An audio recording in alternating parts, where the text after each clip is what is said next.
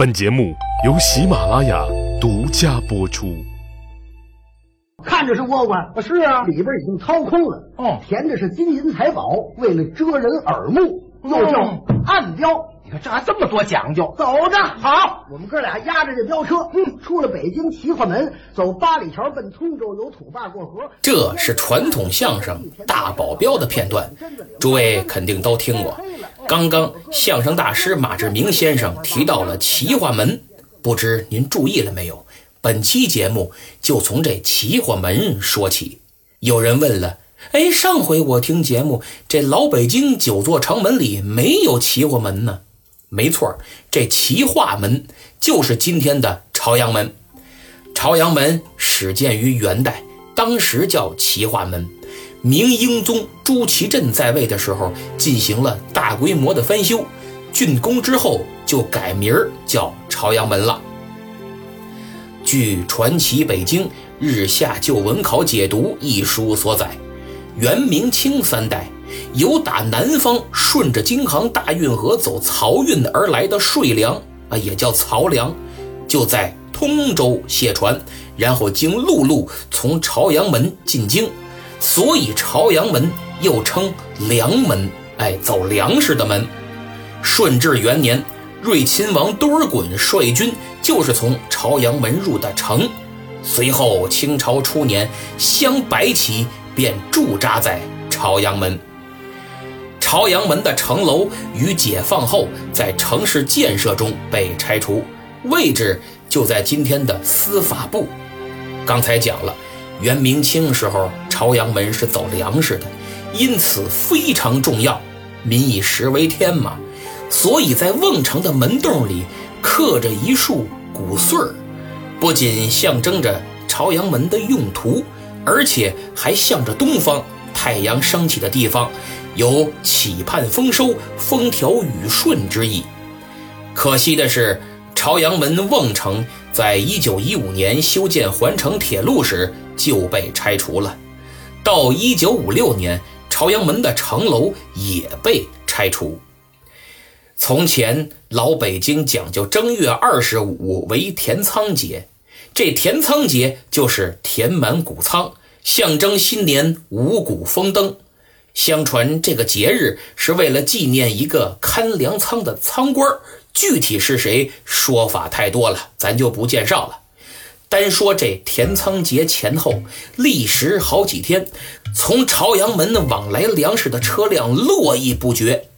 由于很多八旗贵胄居住在北京城内，平时散漫惯了，不是耕种，储存粮食也不多，日常所需多靠市面交易。而正月除了春节，几乎天天都是节，大大小小每天都有说法。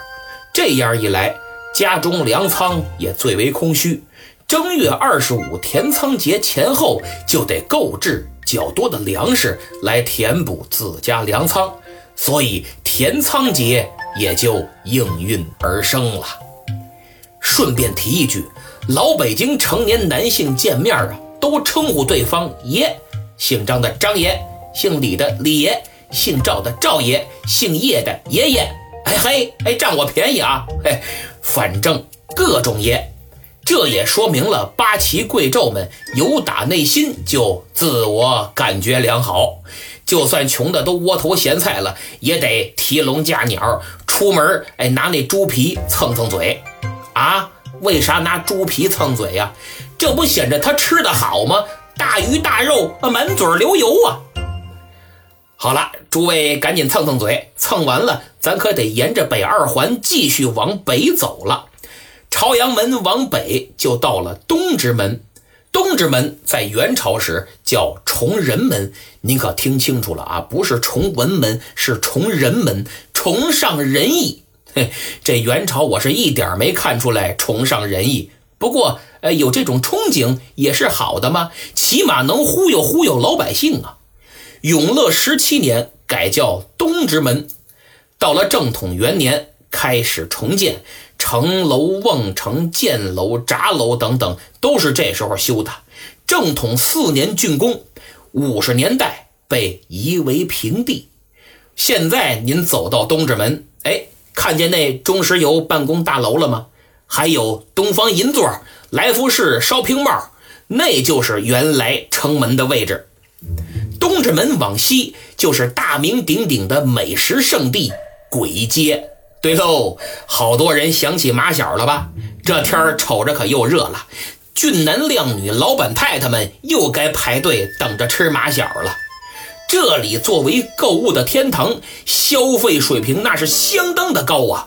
我一个穷的叮当响、哭着喊着都没几个人打赏的小主播，一直没敢去，真是望而却步，令人生畏，路过都得绕着走。还马小呢，我啃麻布吧我。可谁曾想到，在过去东直门的瓮城里聚集的却是一帮小商小贩。小本生意、无业游民，按今天的话说，就是勉勉强强维持低保的社会底层。嘿，这都我这样的。当时在瓮城里还有个药王爷的石像，保佑着黎民百姓少生病。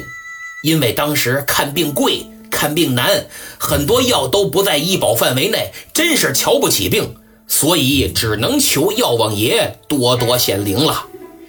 这石像雕刻的极为精细，是东直门的标志性建筑之一，被称为东直雕像。出了东直门，现在东直门外小街塔园附近有座铁塔，外形跟北海的白塔相同。传说塔内供的神像是明朝第二任皇帝朱允文的真身。我估计呀，哎，传说也就传说，可能性不大。否则的话，朱允文的下落也不会至今都是个未解之谜，对不对？塔里坐着呢，还费什么大劲找啊？不过这铁塔的确也是东直门的标志性景观之一，被称为东直铁塔。城外的东直铁塔，再加上刚刚说的城内东直雕像，是东直门的两个镇门之宝。说完了东直门。再给您讲讲西直门。明清时期，西直门是除正阳门外规模最大的一个城门，是东直门的姐妹门。我们常说东富西贵，现如今能住在东直门和西直门附近的，绝对不是一般人儿。无论社会地位还是银行存款，嘿嘿，那都不言而喻呀。可以前不是这样，刚才说了。东直门全是小商贩，西直门也不怎么阔绰。明清两代，皇宫里用的都是一泉山的山泉水，打好了水，装好了桶，马车就从西直门进入京城，所以西直门也叫水门。建国以后，西直门城楼本来没打算拆。但等文革一开始，这帮红卫兵小将们可搂不住了，满腔革命热情没处使啊！罗胳膊挽袖子，噗，拆西直门。不过依我看呐，西直门拆也就拆了吧，挺好。啊啊啊，挺好，这怎么话说的呀？这个，您想想，要不把它拆了。到哪儿兴建那大名鼎鼎、如雷贯耳、没导航连出租司机都走不明白的西直门立交桥啊？这可是如今北京城的一大景观。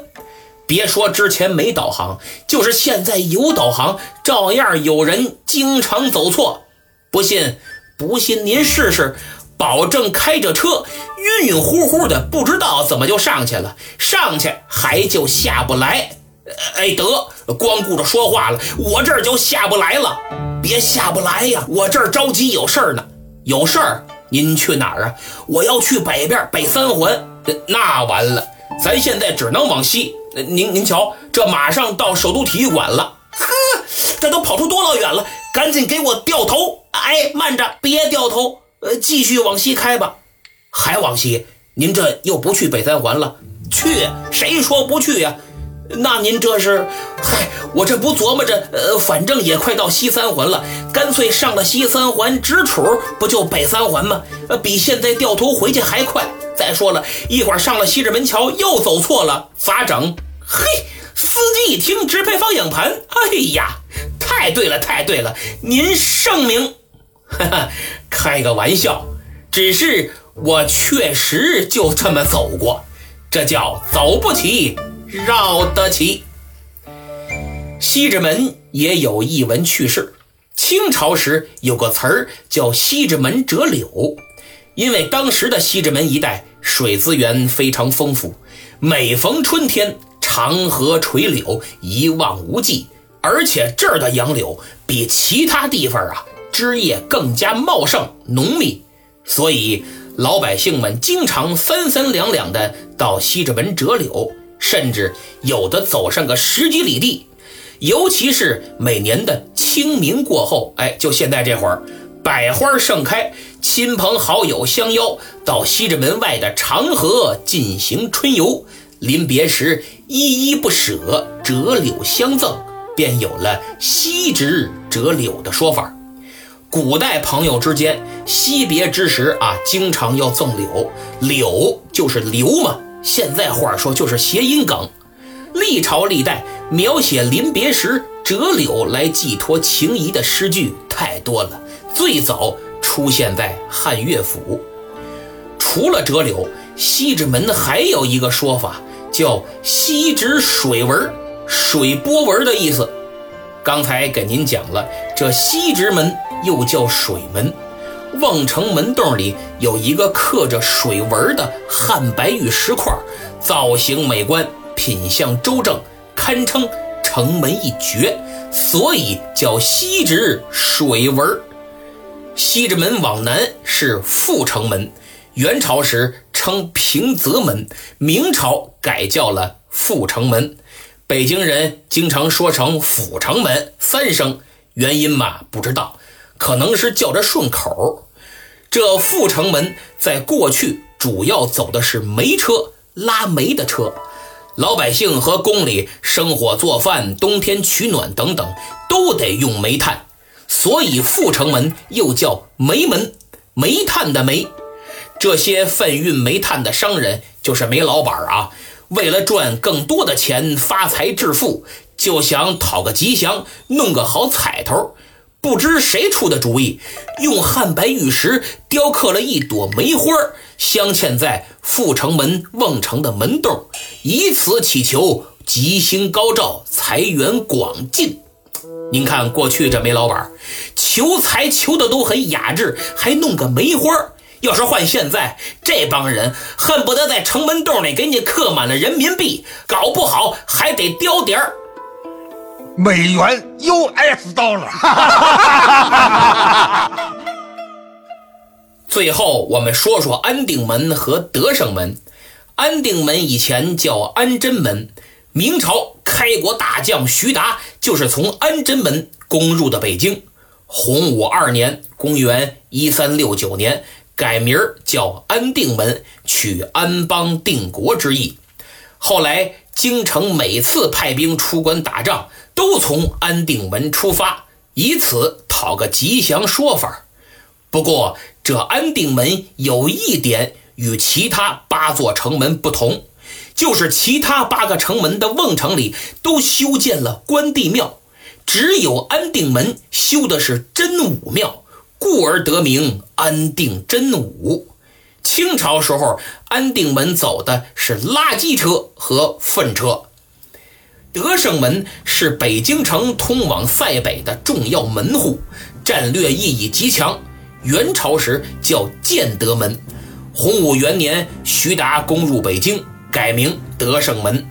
清朝入关以后，深知德胜门的重要性，就命八旗中最纯粹、地位最高的正黄旗居于德胜门内，拱卫京师的安全。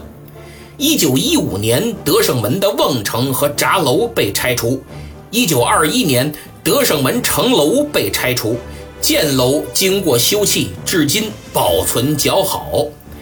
德胜门的箭楼是重檐歇山顶的样式，四面为砖墙，东西北三面各辟箭孔四层，北面每层十二孔，东西侧面每层四孔。共有箭孔八十个，箭楼基座不设门，不通城外，纯为军事防御所用。说起德胜门，就不得不说德胜奇雪的典故。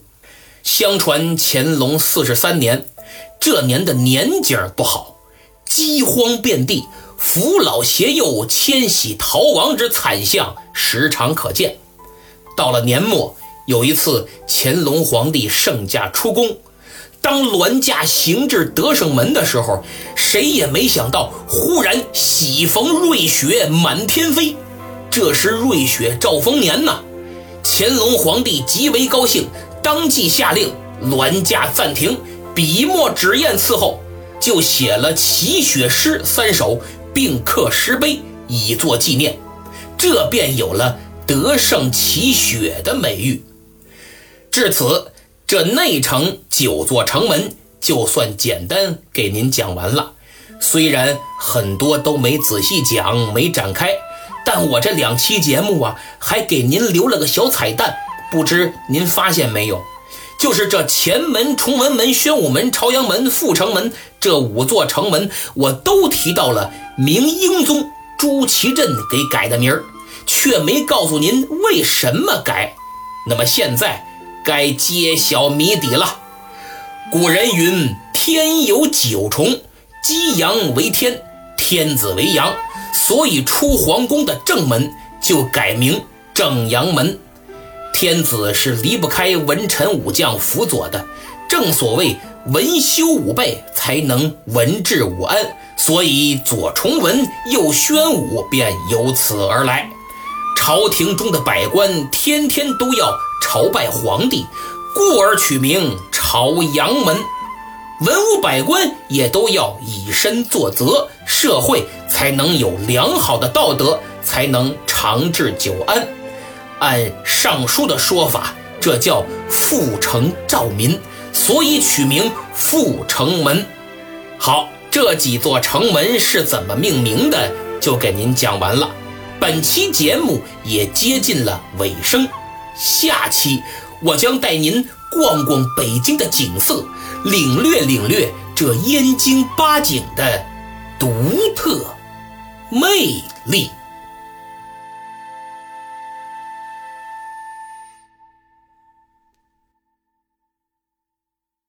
好，节目讲完了，加一期结尾互动吧。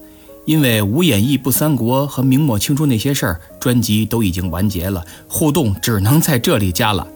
上期城门旧事上集抢到沙发的是听友 A N I G O，老朋友了啊，恭喜！因为留言的不多，就几个，在此我干脆就点一点诸位的名字，他们是无为 H I F I，听友四零三六五零三七二。蘑菇姐呀和牵牛听书，感谢你们的支持，别忘了动动手指给专辑评个分儿啊！明末清初最后一集抢到沙发的是听友沈阳王天一，恭喜！现在感谢几位金主，首先西米团从五月十七日到现在还没有新朋友加入，哎呀。可能是大伙儿习惯于只用耳朵听，不习惯于阅读，这个是现代人的一大弱点。到处都是快餐文化，我估计上次您坐下来读一本书都不记得是什么时候了，很可能还是上学那会儿呢。我的新米团每月至少发布五篇长文，一个是我原创节目的文字稿，一个是二战太平洋战场历史连载。因为您只听节目，很多我节目里提到的原文、人名、地点等等，肯定认识的不确切。通过文字，您能反复阅读，会有更深刻、更新的理解。二战呢，很多人都想知道，但我没时间讲。正好文字发上来，能阅读阅读。与其拿着手机有时间刷抖音，不如看看我文章，动动脑思考。如果您一时找不到想读的书，可以点击我的头像进入主播主页，再点击我的店铺，里面有近百本历史文化类书籍，不仅适合大人，更有不少少年儿童类读物。有兴趣，你可以去看看。一周来打赏的朋友有一位是老虎他妈五 S，万分感谢。嗯，下周开始我将开启新的专辑，讲述三国正史。这样一来，演义和正史我一个人都包了，估计全平台也没几个。这次的作品完全不一样，以评论为主，故事为辅。因为讲历史的太多了，随便扒拉扒拉就一箩筐，但是认认真真分析的还挺少，这个空白我来填。为了节目能达到更好的效果，建议您先去我的店铺买本《三国志》翻翻，提前预个习，或者点击节目左下角“店铺”两个字儿，那是史学泰斗吕思勉先生的三国史话，很值得一读。当然，您听听别人的三国历史故事也行，看怎么方便。我是强烈建议您拿本书静下心来读一读，因为听书永远代替不了自己读。好，本期就到这里，希望您订阅我的所有专辑，并都给个五星好评，多多给节目点赞和转发，在下感激不尽。我在西米团等您。